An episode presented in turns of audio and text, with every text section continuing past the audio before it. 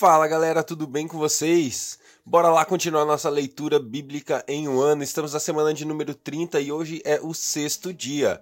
Glória a Deus, vamos continuar hoje lendo Neemias capítulo 4, Neemias capítulo 5 e também Hebreus capítulo 5, beleza? Deus, obrigado por mais um dia de vida, pelo seu amor abundante. Deus, como o Senhor é bom. O Senhor nos resgata, o Senhor nos atrai, o Senhor sempre está de olho em nós, Pai. Mesmo quando às vezes parece que está tudo longe, o Senhor está perto, o Senhor está ali, presente, fiel, constante. Deus, como é bom, como é bom poder ser seu filho, como é bom poder servir ao Senhor de todo o coração, Pai. Nós te amamos, nós te honramos, nós queremos viver nossa vida sempre aos teus pés. Fala conosco hoje através da sua palavra, que ela penetre os nossos corações e transforme as nossas vidas para a glória do Senhor, em nome de Jesus. Amém. Glória a Deus, vamos lá. Neemias capítulo 4. Quando Sambalate soube que nós soube que estávamos reconstruindo o muro, ficou furioso. Ridicularizou os judeus e, na presença de seus compatriotas e dos poderosos de Samaria, disse: O que aqueles frágeis judeus estão fazendo? Será que vão restaurar o seu muro? Irão oferecer sacrifícios? Irão terminar a obra num só dia? Será que eles vão conseguir ressuscitar pedras? É, ressuscitar pedras de construção daqueles montes de entulho e de pedras queimadas?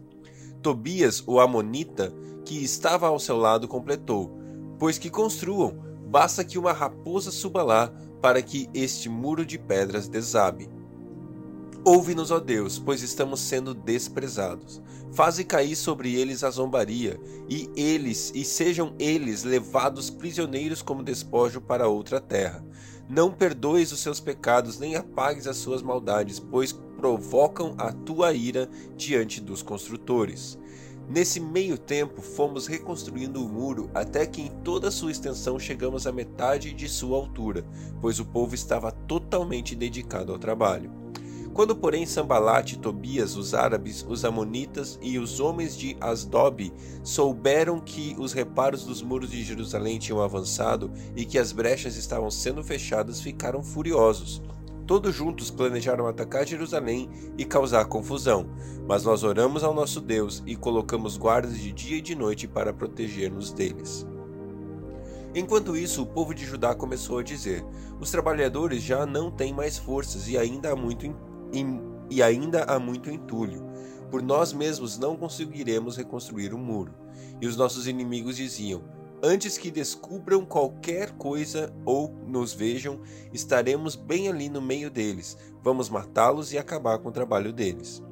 Os judeus que moravam perto deles dez vezes nos preveniram. Para onde quer que vocês se virarem, saibam que seremos atacados de todos os lados. Por isso, posicionei alguns, dos, alguns do povo atrás dos pontos mais baixos do muro, nos lugares abertos, divididos por famílias armadas de espadas, lanças e arcos. Fiz uma rápida inspeção e imediatamente disse aos nobres, aos oficiais e ao restante do povo: Não tenham medo deles. Lembre-se de que o Senhor é grande e temível, e lutem por seus irmãos, por seus filhos e por suas filhas, por suas mulheres e por suas casas. Quando os nossos inimigos descobriram que sabíamos de tudo o e que Deus tinha frustrado a sua trama, todos nós voltamos para o muro, cada um para o seu trabalho. Daquele dia em diante, enquanto metade dos seus homens fazia o trabalho, a outra metade permanecia armada de lanças, escudos, arcos e couraças. Os oficiais davam apoio a todo o povo de Judá, que estava construindo o muro. Aqueles que transportavam material faziam o trabalho com uma das mãos e com a outra seguravam a arma. E cada um dos, dos construtores trazia na cintura uma espada enquanto trabalhava, e comigo ficava um homem pronto para tocar a trombeta. Então eu disse aos nobres, aos oficiais e ao restante do povo: A obra é grande e extensa, e estamos separados, distantes uns dos outros, ao longo do muro. Do lugar de onde ouvirem o som da trombeta, juntem-se a nós ali, o nosso Deus lutará por nós. Dessa maneira, prosseguimos o trabalho, com metade dos homens empunhando espadas desde o raiar da alvorada até o cair da tarde. Naquela ocasião, eu também disse ao povo: Cada um de vocês e o seu ajudante devem ficar à noite em Jerusalém, para que possam servir de guarda à noite e trabalhar durante o dia.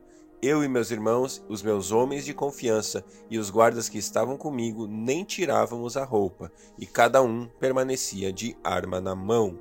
Neemias 5 Ora, o povo, homens e mulheres, começou a reclamar muito de seus irmãos judeus. Alguns diziam: Nós, nossos filhos e nossas filhas somos numerosos, precisamos de trigo para comer e continuar vivos. Outros diziam: Tivemos que penhorar nossas terras, nossas vinhas, nossas casas para conseguir trigo para matar a fome. E havia ainda outros que diziam: Tivemos que tomar dinheiro emprestado para pagar o imposto cobrado sobre as nossas terras e as nossas vinhas.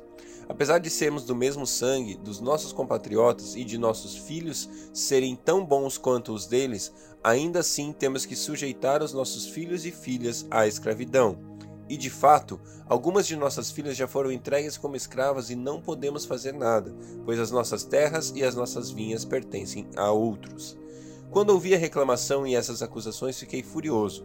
Fiz uma avaliação de tudo e então repreendi os nobres e os oficiais, dizendo-lhes: Vocês estão cobrando juros dos seus compatriotas? Por isso, convoquei uma grande reunião contra eles e disse: na medida do possível, nós compramos de volta nossos irmãos judeus que haviam sido vendidos aos outros povos. Agora vocês estão até vendendo seus irmãos?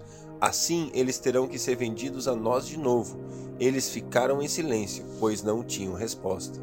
Por isso prossegui: O que vocês estão fazendo não é certo. Vocês devem andar no temor do nosso Deus e evitar a zombaria dos outros povos, os nossos inimigos. Eu, os meus irmãos e os meus homens de confiança também estamos emprestando dinheiro e trigo ao povo. Mas vamos acabar com a cobrança de juros. Devolvam-lhes imediatamente suas terras, suas vinhas, suas oliveiras e suas casas, e também os juros que cobraram deles, a centésima parte do dinheiro, do trigo, do vinho e do azeite e eles responderam: Nós devolveremos tudo o que você citou e não exigiremos mais nada deles. Vamos fazer o que você está pedindo. Então convoquei os sacerdotes e os fiz declarar sob juramento que cumpririam a promessa feita. Também sacudi a dobra do, seu, do meu manto e disse: Deus assim sacuda a sua casa e de seus bens todos aqueles que não mantiver a sua promessa. Tal homem seja sacudido e esvaziado. Toda a assembleia disse Amém e louvou o Senhor, e o povo cumpriu o que prometeu. Além disso, desde o vigésimo ano do rei Artaxerxes, quando fui nomeado governador deles na terra de Judá, até o trigésimo segundo ano de seu reinado, durante doze anos, nem eu e nem meus irmãos comemos a comida destinada ao governador, mas os governadores anteriores, aqueles que me precederam, puseram um peso sobre o povo e tomaram dele 480 gramas de prata, além de, além de comida e vinho. Até os seus auxiliares oprimiam o povo. Mas, por temer a Deus, não agi dessa maneira. Ao contrário, eu mesmo me dediquei ao trabalho neste muro.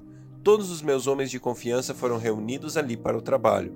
Nós e não compramos nenhum pedaço de terra. Além do mais, 150 homens entre os judeus do povo e seus oficiais comiam à minha mesa, como também pessoas das nações vizinhas que vinham visitar-nos. Todos os dias eram preparados à minha custa um boi, seis das melhores ovelhas e aves, e a cada dez dias eu recebia uma grande remessa de vinhos de todo tipo. Apesar de tudo isso, jamais exigi a comida destinada ao governador, pois eram demasiadas as exigências que pesavam sobre o povo. Lembra-te de mim, ó Deus, levando em conta tudo o que fiz por este povo. Glória a Deus, Hebreus capítulo 5. Todo sumo sacerdote é escolhido dentre os homens e designado para representá-los em questões relacionadas com Deus e apresentar ofertas e sacrifícios pelos pecados. Ele é capaz de se compadecer dos que não têm conhecimento e se desviam, visto que ele próprio está sujeito à fraqueza. Por isso, ele precisa oferecer sacrifícios por seus próprios pecados, bem como pelos pecados do povo. Ninguém toma esta honra para si mesmo, mas deve ser chamado por Deus como de fato foi Arão. Da mesma forma, Cristo não tomou para si a glória de se tornar sumo sacerdote, mas Deus lhe disse: Tu és meu filho, eu hoje te gerei. E a outro diz, e noutro lugar diz: Tu és sacerdote para sempre, segundo a ordem de Melquisedeque. Durante seus dias de vida na terra, Jesus ofereceu orações e súplicas em alta voz e com lágrimas àquele que podia salvá-lo da morte, sendo ouvido por causa da sua reverente submissão. Embora sendo filho, ele aprendeu a obedecer por meio daquilo que sofreu, e, uma vez aperfeiçoado, tornou-se a fonte da salvação eterna para todos os que lhe obedecem, sendo designado por Deus sumo sacerdote segundo a ordem de Melquisedeque. Quanto a isso, temos muito a dizer, coisas difíceis de explicar porque vocês se tornaram lentos para aprender.